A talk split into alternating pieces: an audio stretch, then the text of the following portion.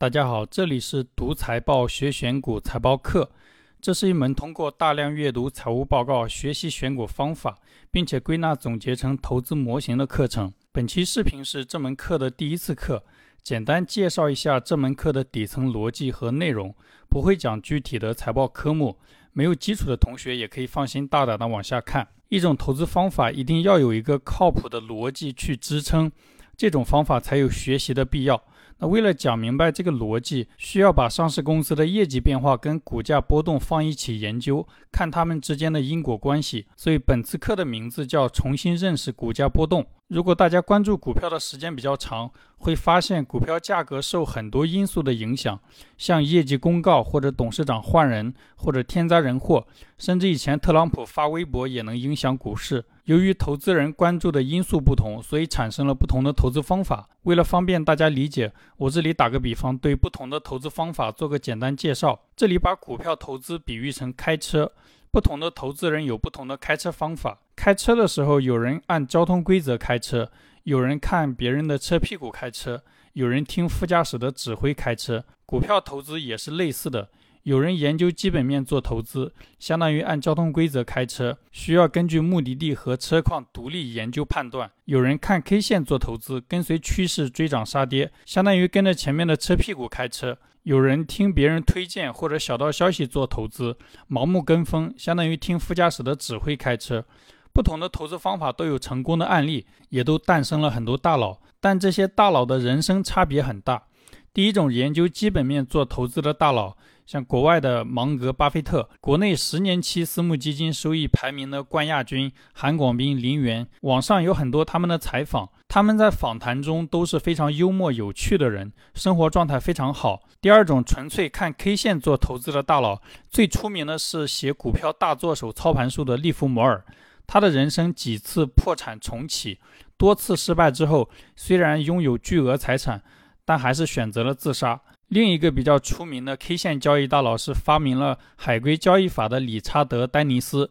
这个人不但自己交易很成功，还招募了很多零基础的学员，培养他们成为优秀的交易员。但他自己最终的结局是帮客户管理巨额资产，基金腰斩，转行去搞政治。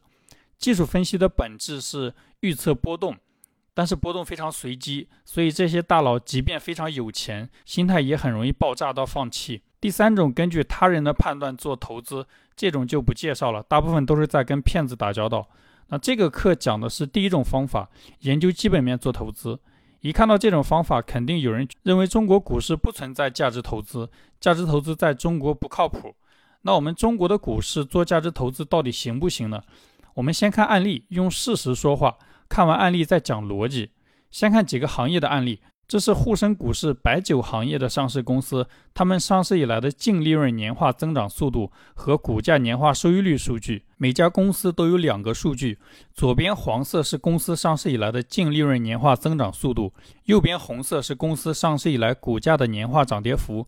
大家可以暂停看一下，这两个数据之间有什么规律？这张图里有一个明显的规律：黄色柱子越长的公司，它红色的柱子也会越长。说明业绩增长越快的公司，股价涨幅也更大。那这里面偶尔有一些异常值，比如说贵州茅台，股价的年化收益率排第一，净利润的增速不是第一，但不影响整体规律。为什么会有这种现象？等一下解释。那么继续多看几个案例。这是工程机械行业的公司，他们上市以来的净利润年化增长速度和股价年化收益率。机械行业的公司比较少，但规律是一样的。黄色业绩增长越快的公司，对应的红色股价涨跌幅也更大。这里面排名第一的是三一重工，业绩增长速度最快，股价年化收益率也最高。这是养殖行业的公司，他们上市以来的净利润年化增长速度和股价年化收益率。养殖是一个比较差的生意，普遍股价年化收益率比较低。但这个行业里面公司股价与业绩的规律也是一样的，黄色业绩增长快的公司，对应红色股价的涨速也更快。这里面牧原股份的业绩增速和股价涨速都是第一名。这是医药行业的公司，他们上市以来的净利润年化增长速度和股价收益率数据。医药行业不同公司的药品差异很大，但这个行业的规律也是一样的。黄色业绩增长越快的公司，对应的红色股价涨幅也更大。所以通过这些案例，我们可以得到一个结论：长期看，一家公司股价的收益率与净利润的增速成正向关系，净利润增速越高的公司，股价年化收益率也更高。那看完这些案例，我们再看一点深层次的东西，探究一下这种现象的底层逻辑。为什么业绩增长会带动股价上涨？为了方便大家理解，我们直接看具体的公司。第一个例子是贵州茅台。这是贵州茅台最近十年的市值和净利润数据。市值你可以理解为买下这家公司要花的钱。实际上，贵州茅台账户上有巨额的现金，买下这家公司花的钱会比它的市值小。净利润你可以理解为买下这家公司之后，这家公司每年帮你赚到的现金。看过我贵州茅台那期视频的应该知道。贵州茅台在二零一五年的年报里非常明显的提示自家股票的投资机会，这是他二零一五年年报的内容。里面讲到，经过几年的深度调整，二零一五年白酒行业开始止住了快速下跌的趋势。贵州茅台年报讲得非常含蓄，五粮液这一年的年报直接讲到行业在复苏，行业经过多年调整之后开始复苏，这种机会相当于一家公司的股票连续跌很多年之后开始反弹。有些人买股票喜欢抄底，成功率很低。但如果你有能力根据上市公司的年报披露的信息抄底，成功率会高很多。黑色的数字是贵州茅台每年的净利润数据，能看到二零一五年之后，贵州茅台的净利润确实开始加速增长，从二零一五年的一百六十五亿增长到二零二零年的四百九十五亿，市值也从两千七百四十亿增长到两万五千零九十九亿。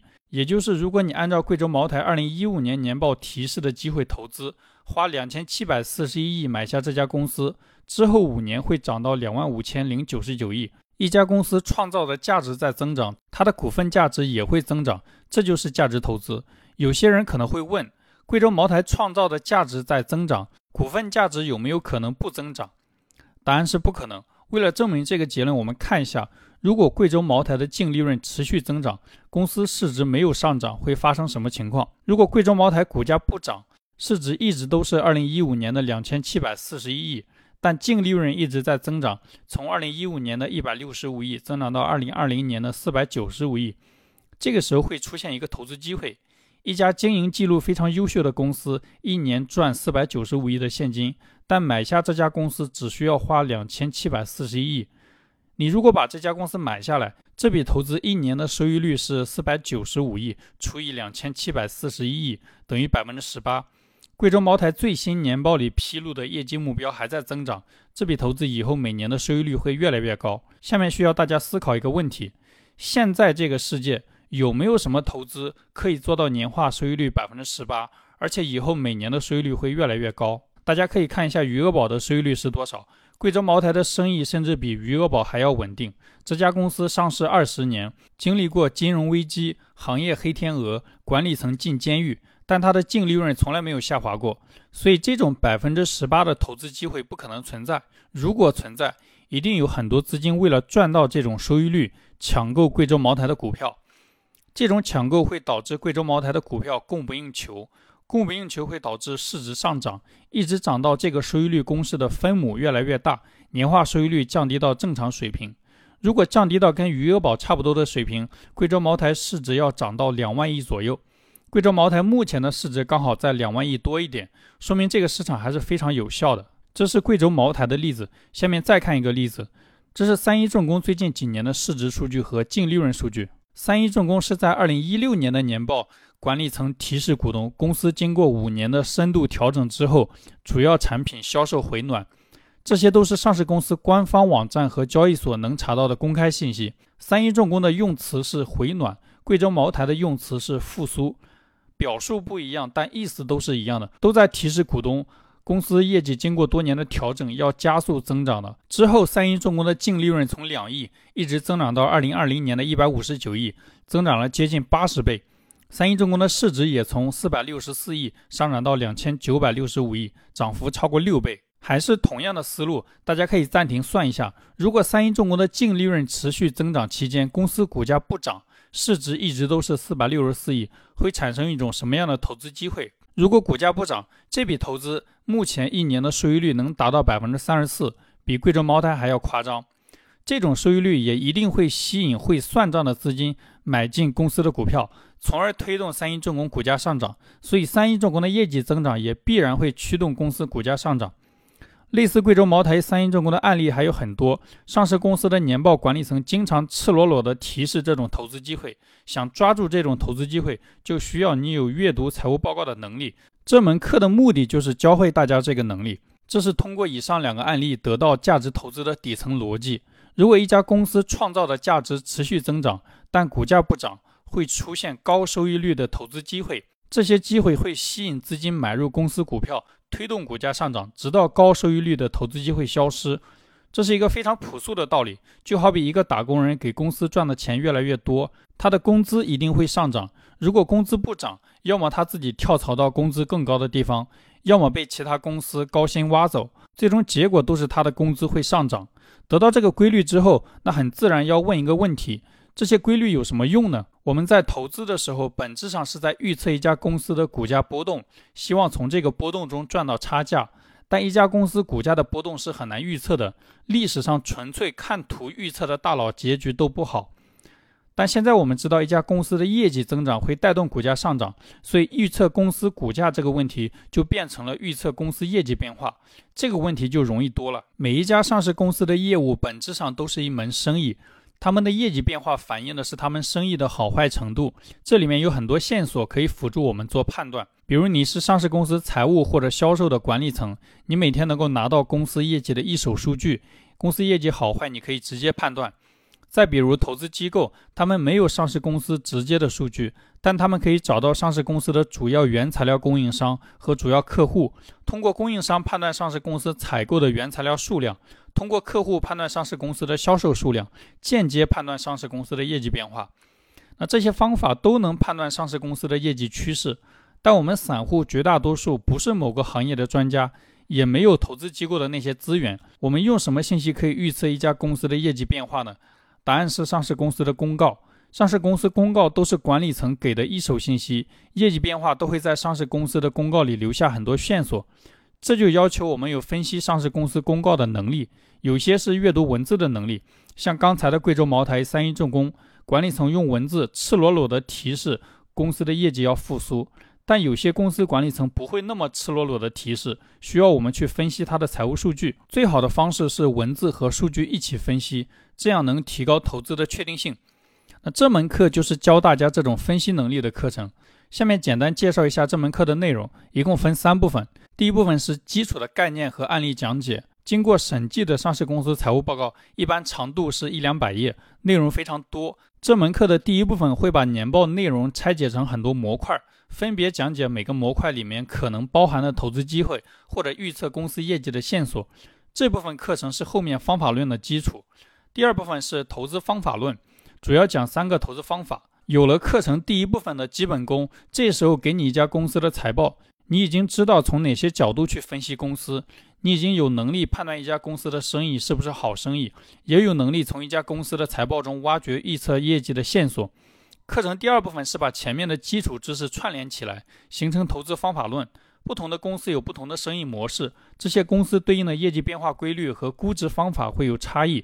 这里面把常见的生意分成三个类型，分别进行逻辑讲解和案例分析。每个案例都会演示投资的买入卖出时机，以及它在年报中的线索。第三部分内容是识别财务异常公司的技巧。这部分内容是以上市公司的财务数据为基础，讲一些财务异常的线索和案例。一般学完课程前两部分的内容，你很难选到财务有问题的公司。